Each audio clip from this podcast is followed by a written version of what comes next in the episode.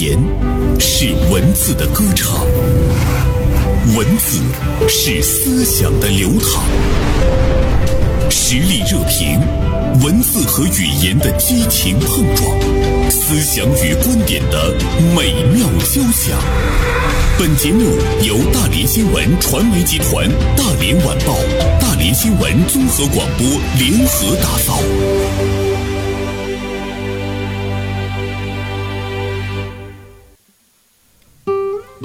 中午好，听众朋友，欢迎收听实力热评，我是袁生。啊，今天呢，我们来聊一聊春运。其实春运呢，是从一月二十六号呢就开始了。今天，大连晚报名笔视线的执笔人孙广阳写了一篇评论文章，题目是《九十亿人次背后的经济社会变迁》。这篇文章的第一句话是：“家是一条长长的高速公路，你在那头，我在这头。”看到这句话呢，我就想起了余光中的乡愁。小时候，乡愁是一枚小小的邮票，我在这头，母亲在那头。长大后，乡愁是一张窄窄的船票，我在这头，新娘在那头。后来啊，乡愁是一方矮矮的坟墓，我在外头，母亲在里头。而现在。乡愁是一湾浅浅的海峡，我在这头，大陆在那头。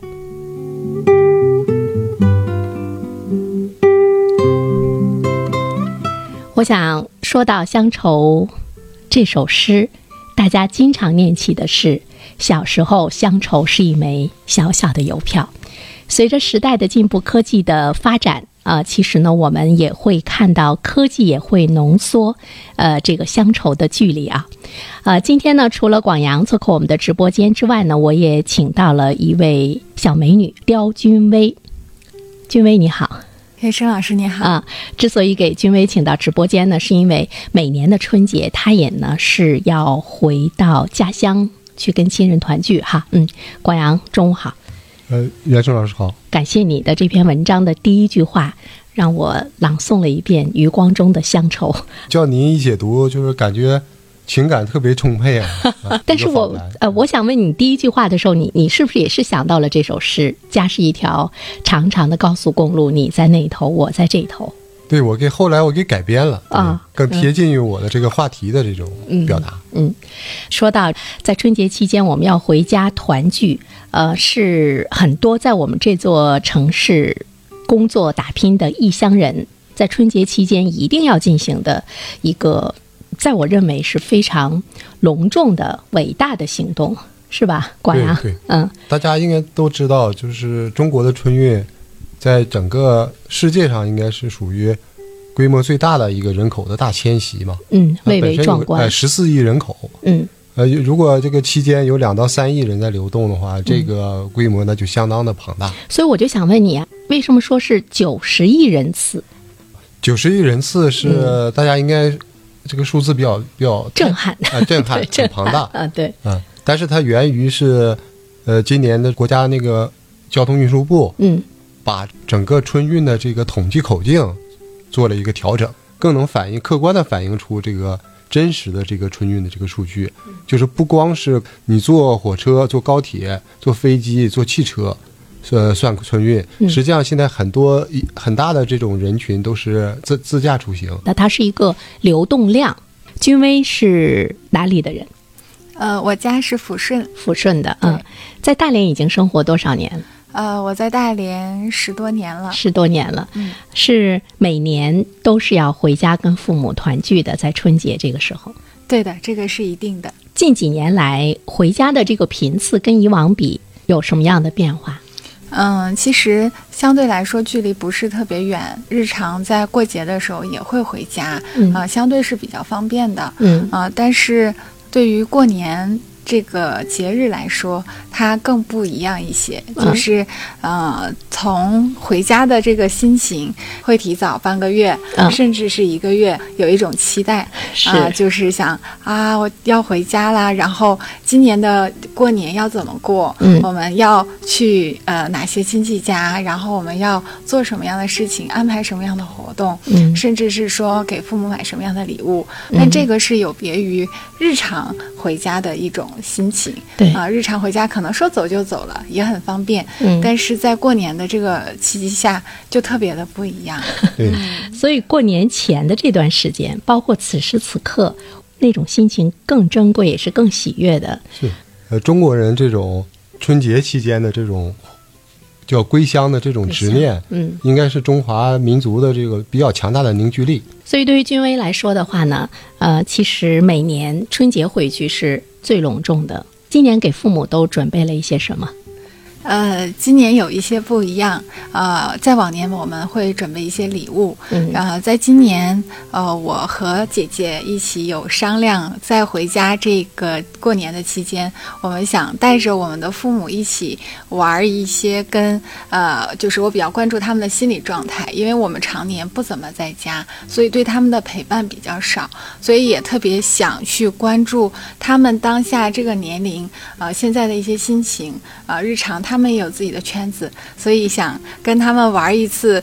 当下也比较流行的叫剧本杀，一般都是年轻人玩的。对，是因为我我们在这个心理学里面会有一些卡牌，然后就想带着父母一起，也让他们赶一把这个潮流。然后我们玩心理游戏的剧本杀，就全家人一起坐在一起啊，去聊一聊我们大家一起的通过游戏的一些心情，然后包括也能让啊家人之间彼此更多的一些了解，因为我们毕竟距离也比较远。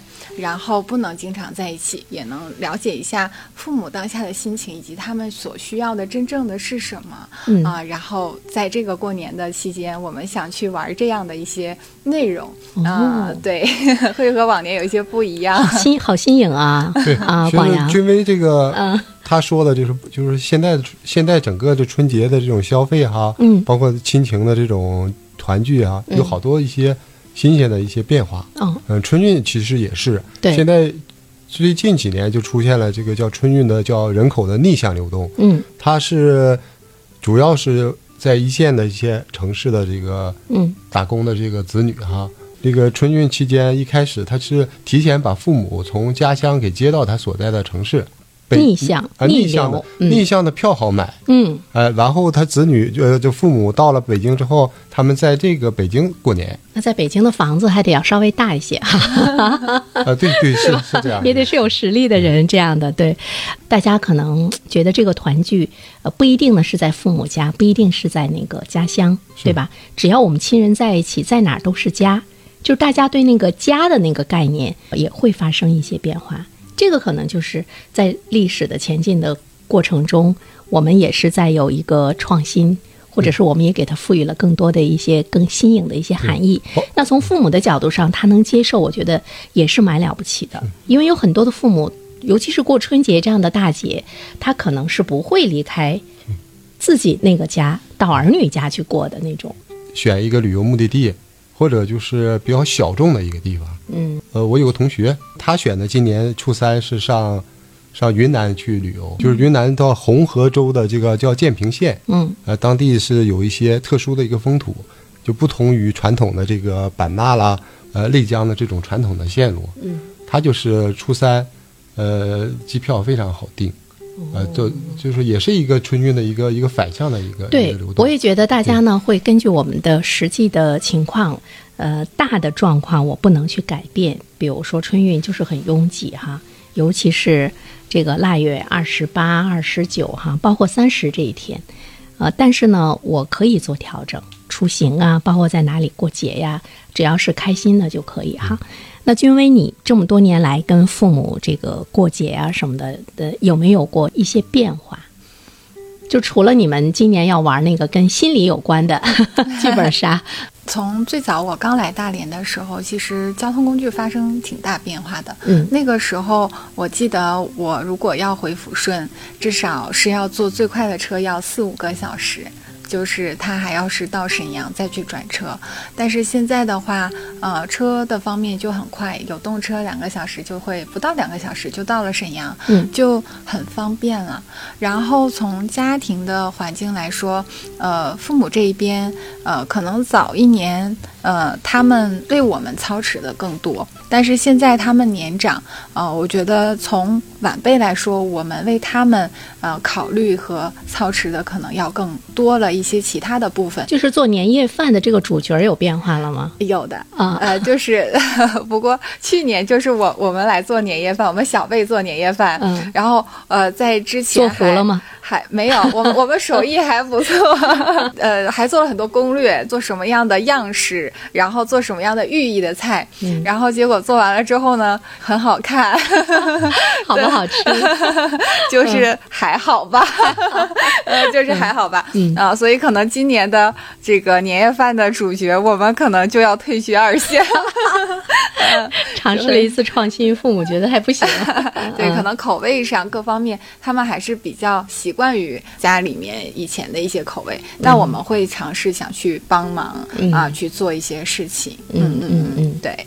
广阳，尽管你的父母也是在那个大连，你现在开始长勺了吗？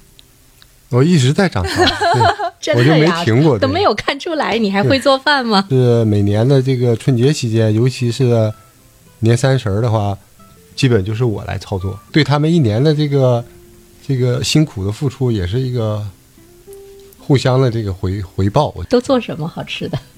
大连的全家福，呃，大连的就全家福是一块儿，海鲜是必不可少的，呃，基本海鲜六样儿哈，呃，热菜再来个两三样儿，什么红肘子啦，嗯。红烧排骨啦，嗯。凉菜，老人愿意喝点酒啦，再拌点拌两个凉菜啦，什么那个虾干那个拌白菜啦，呃，再来个皮冻啦，皮 皮冻当然是老人做的，因为我对那个呃大连人挺挺喜欢吃那个对爱猪皮冻的，对，但是那个熬制过程是非常那个耗时的，对对对对，包括猪皮的这种哈清洗干净，嗯对将来的这个吃的口感有很大的影响。嗯。呃，这需要时间，我咱也没时间，但是那那道菜可能是老人会啊。会会会把那其他的那些什么猪肘啊，什么什么的，都是都是由由您亲自的由生做熟的，是吧？呃，但是现在好在有 预制菜，你看大家都知道，就是有一些半成品的东西，我们可以就是就拿来主义嘛。但是我如果是父母掌勺的话，他们可能是拒绝预制菜的，他们可能是在很早的时候就开始忙活，就开始准备了啊。呃，我们回家看到的时候，其实也是。呃，蛮感动的。有的时候，偶尔你会感觉在自己的家里，如果晚上的时候，厨房是灯火通明的，你就会想到过年的感觉，就是那种热闹劲儿，那个忙乎劲儿，我觉得也不亚于春运路上的那个 那个热闹，是吧？蛮让人珍惜的。嗯，回家的这个脚步，它无非呢都是一种我们的思乡情，哈，嗯，我们的这样的一个团聚的一个心愿啊。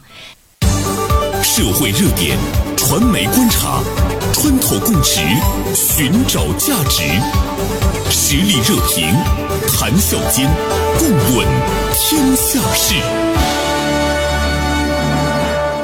你看，刚才君威呢，就是呃说到了一个交通工具的这样的一个改变，包括你回家过年的那种形式的改变。吃完年夜饭，很多的家里会围在一起打打扑克、搓搓麻将，看看春晚。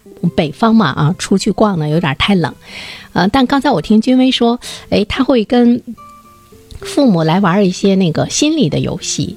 君威，你是发现父母出现了什么样的一个状态？你觉得，哎，在这个春节你要有这样的一个全家人的游戏？嗯，其实这个话讲，也就是在前不久，啊、因为我工作的原因，然后我我妈妈就突然有一天发了一条微信给我，然后是在抖音上看了某主播的一个课程，是关于讲沟通的这样的一个课程，然后她自己也购买了这个课程，这让我非常惊讶，这让我非常非常惊讶，然后我就会在想说，那她。呃，想自己去学习这个课程背后，它的原因是什么？因为妈妈是呃六十二岁，啊，在这个年龄段，他每天就是打太极呀、然后呃就很很享受生活的退休生活了。然后，但是他突然有了这样的一个呃，就是举动，我就在想，那是不是他可能在最近在沟通上和别人是不是有一些他自己的困扰？嗯啊，所以我也就会有想说，那今年如果我去问他，我说，哎，妈妈，你你是不是遇到了什么问题？他可能也不一定会说，但我会通过一种游戏的方式，我们大家一起来玩，每个人都去讲一讲，啊，根据。这个我们卡牌上的一些故事去讲，每个人都讲，那大家坐在一起玩的方式是最放松的，啊，不会那么拘谨，啊，不会是觉得说，哎，我要有所保留，就大家一起玩，有大人有小孩，然后也有。像我们这这这一辈的人，然后那我想他们就会敞开心扉去聊。那在这个过程里，我们就能看见父母他背后真实的诉求，他到底遇到了什么问题？是和我爸爸之间遇到了问题，还是和他的好姐妹们遇到了问题，还是和谁谁谁遇到了什么问题？所以这个是我非常关注的，因为呃，我们疏于陪伴他们，就是从小都是他们在陪伴我们，所以在这个当。下，我觉得对于他们的这个点是我非常关注的，然后他们能开心，我就非常开心。嗯嗯，对，这个是我我能够呃想到的一个很很重要的一个契机，因为呃我们有有老的也有小的，那小不点儿呢就是茁壮成长的这么一个状态，然后但是老人可能逐渐我们就一直很关注小朋友，老人就疏于关注他们，那我就会有想。这样的一个状态，能让他们啊更好的在晚年生活吧，很自在的一个状态。嗯，心情舒畅对老年人来说很重要。是的，你看君威他这一次的嗯回家，他的这种准备，其实他也给了我们很多的一个启示。我们有的时候我们回去在春节跟父母的团聚，大家可能就简简单单的把它当见面的实现。在一起吃一顿团圆饭的实现，再方面就是，哎，我回家了，我自己的那个乡愁啊，我的思念啊，在这一趟旅行中，我也得到了一种那个释放。但是我们经常不在父母身边的这些儿女们，是否也诶想到过说，我们对父母带来一些什么，一些帮助啊？呃，有的时候我们可能给予的那个帮助是。物质的、金钱的，但是情感方面的，他们真正的那种心灵方面的需求，同时我们也教给他们一些方法。君威还是蛮让人感动。他说的时候，他眼睛有湿润，我也有湿润啊。对，女孩可能都是小棉袄吧，心可能更细一些。男孩是什么呢？对，但是我刚才就了就了您的那个话题，就是 呃，与其给老人红包哈，不如就说改变一下这个。春节团聚的方式，团聚的方式和内容有些变化。去出去旅游嘛？现在很多都是，呃，独生子女家庭嘛。就说两个独生子女就那个结合一个家庭之后，其实他双方的父母，嗯，面临一个春节期间面临一个问题，就是上哪去团聚的问题，嗯，挺愁人的。到谁家过年？对，不太好摆布。嗯，呃，可以选择一种，就是大家都出去玩，比如说约一个旅游目的地，嗯，去三亚，嗯，或者去泰国。更加的要没钱咋办？啊，你钱少，你搞省内游，嗯，啊，短途旅游，呃，你钱多的话，你上东南亚，嗯，你上那个，你上澳洲，我觉得都可以解决。你看，这个就是男孩子和女孩子的不同哈。不过广阳说到的这种过年的方式，我觉得好多家庭都会都会面临，尤其是独生子女，到底去谁家过年？我听到我一个朋友家说，各自回家过年陪伴父母，我回我父母家，你回你父母家。那各自回家，我觉得。挺挺尴尬的，怎么挺尴？总是觉得好像不全，是不是？对你，你 子女辈的，你就是成家立业之后有家庭了，你劈开以后，你感觉，是不是？你为什么一定认为他劈开？我觉得还是我说那个方法比较合适，改变那个团聚的目的地，嗯，选一个第三方的地方，大家一起往那块奔。李军威刚才举手要回答，就发言。我发言就是我我们家和我姐姐家都是一起在过年。然后因为我没没有嫁人嘛，还没有结婚。那我姐姐家是这样子，我姐姐在上海，她常年都在上海，然后公公婆婆也都在上海的。然后呢，他们会每一年，呃，现在吧，今年至少是今年，呃，我姐姐姐夫加上呃小朋友加上呃我姐的婆婆，我们会一起回到我们家抚顺。其实我们家哦，把公公婆婆都带来了啊，对，之前是会是这样子啊。然后其实我觉得也蛮好，因为呃，我姐夫本身他们是南方人，他们对北方的雪和北方的感受其实没有很强，但他们又有一种很期待。我小侄女出生在上海。他每一年最期盼的就是回东北来滑雪、滑冰，就有冰场嘛。抚顺是有那种大河、那种浑河的冰场，我们就带他们去滑冰车，一起玩，老人也去哦。然后我们就一起带着去，一起玩，所以这样的方式也蛮好。就他们很期待，他们很期待，然后没有任何的，就是说我要回这边或回那边，就很统一，就过年都回这边。因为，呃，平时的时候姐姐他们都在上海，然后像姑姑和姑父他们就在抚顺，也没有办法经常去上海，偶尔一年可能会去个一两次。所以我们家是这样的一种方式。哦，我觉得这个也特别好，我觉得这个也也是一个观念特别大的改变。是吧？男方的这个父母跟随儿子儿媳一起回媳妇儿家去过年，对，而且超级热闹开心的。啊，我觉得这种观念的改变好震撼啊！还是我有点井底之蛙。呃，可能每个家庭不一样。嗯，这个也得征得老人的同意。春节对南北方的这个长辈来说，其实都一样，都是故土的观念比较强。嗯，他能够远离故土上。异地去过年，他可能就需要他他他自己自己就很开放的心态，他当成一个很快乐的一个旅途啊。对，我觉得这是一对特别开放的、特别开明的老人家。真的，我在想，等我儿子结婚之后，我我也可以去对方家里过年。其实有的时候，父母他是不想让孩子为难。我们在成全父母的时候，我们今天也会看到越来越多的呃，这个更加开放、包容、文明、更有接纳的这些父母们，他们也在成全孩子，给我们带来一个非常好的一个启示。但刚才那个君威说到了一点，他说，呃，他现在还是一个人嘛，啊，对，我觉得对于像这样身份的很多的年轻人，他是很恐惧回家过年的，特别恐惧父母在身边的那种什么催婚啦。七大姑八大姨围追堵截，这个压力，所以我们也会看到有些年轻人他会选择自己一个人，还是在异乡过年。他想避免春节期间的那种狂轰滥炸，比如说逼着你结婚，逼着你生孩子。而姐，你不要小看现在年轻人强大的心理。七大姑八大姨的这种年节的这种所谓的这个轰炸，跟他自己这个独立自由的这种生活状态，会有一个。很理智的选择，他这个理智的选择是什么？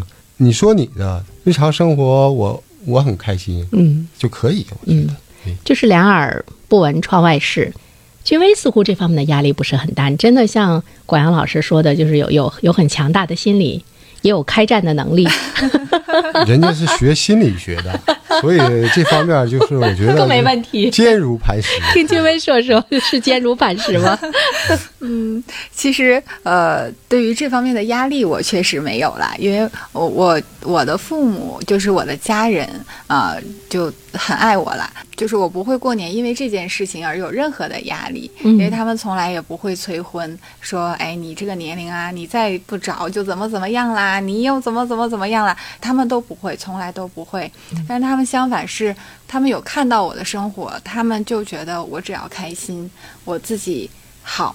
那就是很好的一件事情。那相反，我相信如果我过得不是很好，可能他们会有一些担心，或者是说希望有人能来照顾我。但他们又觉得我过得也蛮不错，他们看我又很自在，所以他们可能就不怎么去催婚呐，或者是有一些其他方面的声音。周围的亲戚有没有挺让人讨厌的？一来了之后就会时不时的会问一问的。啊，会问，但是我的感受是。他可以问问不并不影响我，就像本，就是他不会影响我。他说：“哎，你 你你有没有男朋友啊？”我说：“没有呀。”嗯，然后这是不是差不多了？我说：“嗯，我说是差不多了。”好，嗯呃，就是这样的一个心情。然后他回复我说：“嗯嗯，他说那你就是有很多人会问我，你还想结婚吗？”嗯，我说：“我想呀。”嗯啊，我说可是。就现在还没有啊，嗯啊，就是我也比较从容，就是问这个问题，我不会觉得啊你好烦，你在逼迫我或者怎样。那我知道所有的当下也是我自己的一个选择。那别人去关注我或关心我，那也是对我的一种关爱，就没有什么。所以可能也跟那个北方的这个家庭结构有关系，南方的宗族观念更强一点。嗯，你包括像一些潮汕地区了，嗯，呃，家族观念很强烈。就是咱们这个从九十年代之后。东北来说，计划生育这个执行的，东北人最听话，基本都一个孩儿。当每个人都是的独生子女的时候啊，也没有功夫去关注别人家的事儿了。嗯，以前那种大家族，嗯，就一到春节了，爷爷辈儿、叔叔辈儿的都凑到一起啊。尤其南方那种，他可能比较在乎这种成家立业了一些东西。在东北来说，家庭结构很单一，一代一代的人的这种更迭，到了这个。小小的小家庭单元的时候，大家都自己过自己的，让自己开心就行。其实，随着大家对人生的更多的一些理解和认识的话，会。感觉到你过好你自己可能是最重要的哈。但我听君威讲完之后，我觉得真的是跟他学心理学有很大的关系。你看我跟他还有很大的差距。我说你看挺让人讨厌的一些声音，君威说我没有觉得他让人讨厌，或者是多管闲事，我就很正常的去那个面对哈。你很强大了，我觉得任何的那个声音对你都是没有影响的。这个呢也是对我们收音机前在今年春节想回去过年的单身的朋友们。我们既然选择了一种生活方式的话，其实我们自身，我们自身我们就认可接受了。我们自身认可接受的话，那么其他人的这个建议可能就无所谓了。最可怕的就是你本身不是坚定啊、摇摆啊，你就会特别的受影响哈。我那天跟我一个好朋友聊天嘛，他也是单身啊。他以前呢，每次过年都是跟姥姥过，姥姥去世了，去年去世了。我就问他，我说你今年怎么过春节啊？完了，他说我自己在大连过春节期间要值班嘛啊，正好好像是初一值班。他说我大年三十我自己过完了，我当时我就会脱口而出，我说哎呀，我说你会不会觉得特别的寂寞？他说不寂寞，元生节。他说我给我自己也准备了非常丰富的团圆饭，我自己跟我自己也是一个团圆。他说不寂寞，他说可好了，我可享受了。一般那个初一、初二值班都是单位的主要领导。一般普通员工还享受不了这个待遇。他就是个普通员工啊，所以接下来我就想说的是，为什么我们单位，尤其是为什么呢？对呀，领导眼睛好像没有睁开呗。春节期间排班的时候，我们单位真的是要特别考虑到那些要回去跟父母团聚的这些人，甚至于不要给他们排班。对。是吧？就这个是一个特别人文的一个表现。君威，你那一块这个人文表现有吗？我们蛮好的，像我就可以相对时间长一点的都在家里。嗯嗯，这个对于我来讲也很重要啊，真的是非常重要的。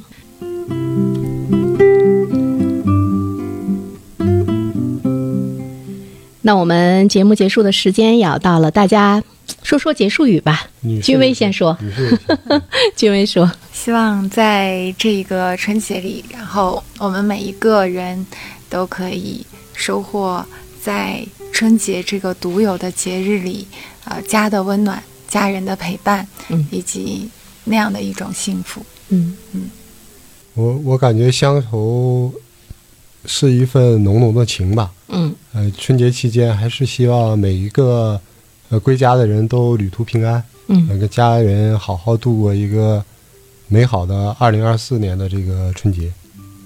不管怎么说，我觉得在呃每一年春节来临的时候，无论是你要到家乡，还是呢我们就是在这座城市，不管是远途的相聚，还是呢近距离的一种相拥哈，都要珍惜跟父母团聚的那一刻。也祝收音机前所有的听友。在春节期间能够平安顺达，能够跟父母呢好好的相聚，这说的好像明天就大年三十的感觉似的。这单位领导是不答应的。好，再次感谢广阳，也感谢君威做客我们的直播间啊，同时呢也给君威的父母带去啊春节的祝福。谢谢啊，祝二位老人家身体健康，谢谢，春节愉快。好的，那我们再见吧。好嘞，嗯，再见。这世界有那么多人，人群里敞着一扇门。我迷蒙的眼睛里长存初见你蓝色清晨。这世界有那么多人，多幸运，我有个我们。这悠长命运中的晨昏，常让我往远方出神。